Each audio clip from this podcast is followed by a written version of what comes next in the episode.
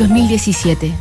París sufre nuevamente un atentado, esta vez en los Campos Elíseos. Muere Chuck Berry, la maravillosa Laura Dern está en cartelera como la vicealmirante Ameline Holdo en Star Wars, pero mucho más destella en televisión en sus roles como Renata en la serie Big Little Lies o Diane Evans en el regreso de Twin Peaks.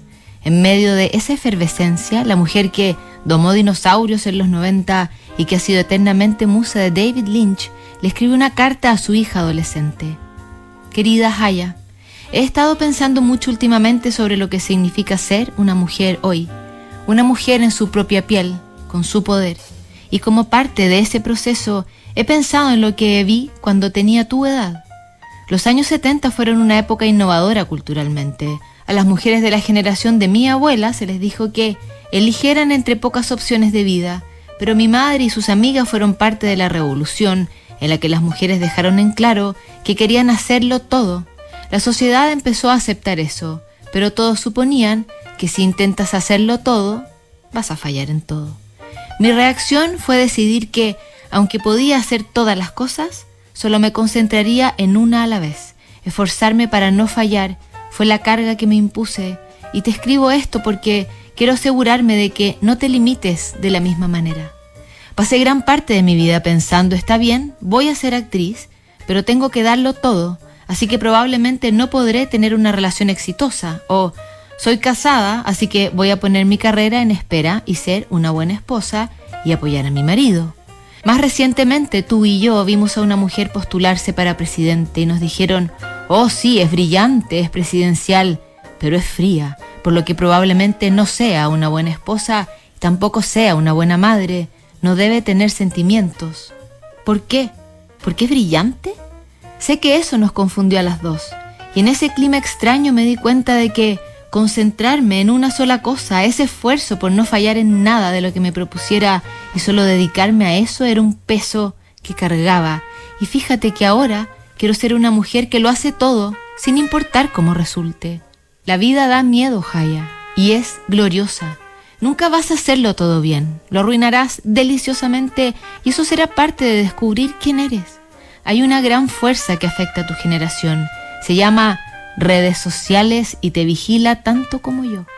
Esa otra madre es muy influyente y te dice que tu valor está determinado por la cantidad de personas que te siguen. Está decidiendo qué es la belleza y qué extravagancias implican una vida divertida. Lo que las redes sociales les están dando a los jóvenes en este momento son las dos historias que nos mantienen atrapadas, el blanco y el negro. En un extremo todo es perfecto y liviano y todos están rodeados de amigos. El otro extremo parecen los oscuros fantasmas de la depresión y la soledad. Pero quiero que sepas que la mayor parte de tu vida transcurrirá en los espacios grises entre la dicha y el desamor, entre que todo encaje en su lugar y que todo se desmorone. Ahí es donde está la gracia. Escúchate a ti misma cuando apenas puedas mantener la compostura. Habla con tus amigos sobre sus áreas grises y ábrete a las tuyas sin juzgarlas. Tendrás éxito y fracasarás. Ambas experiencias valen la pena. Ambas te definirán.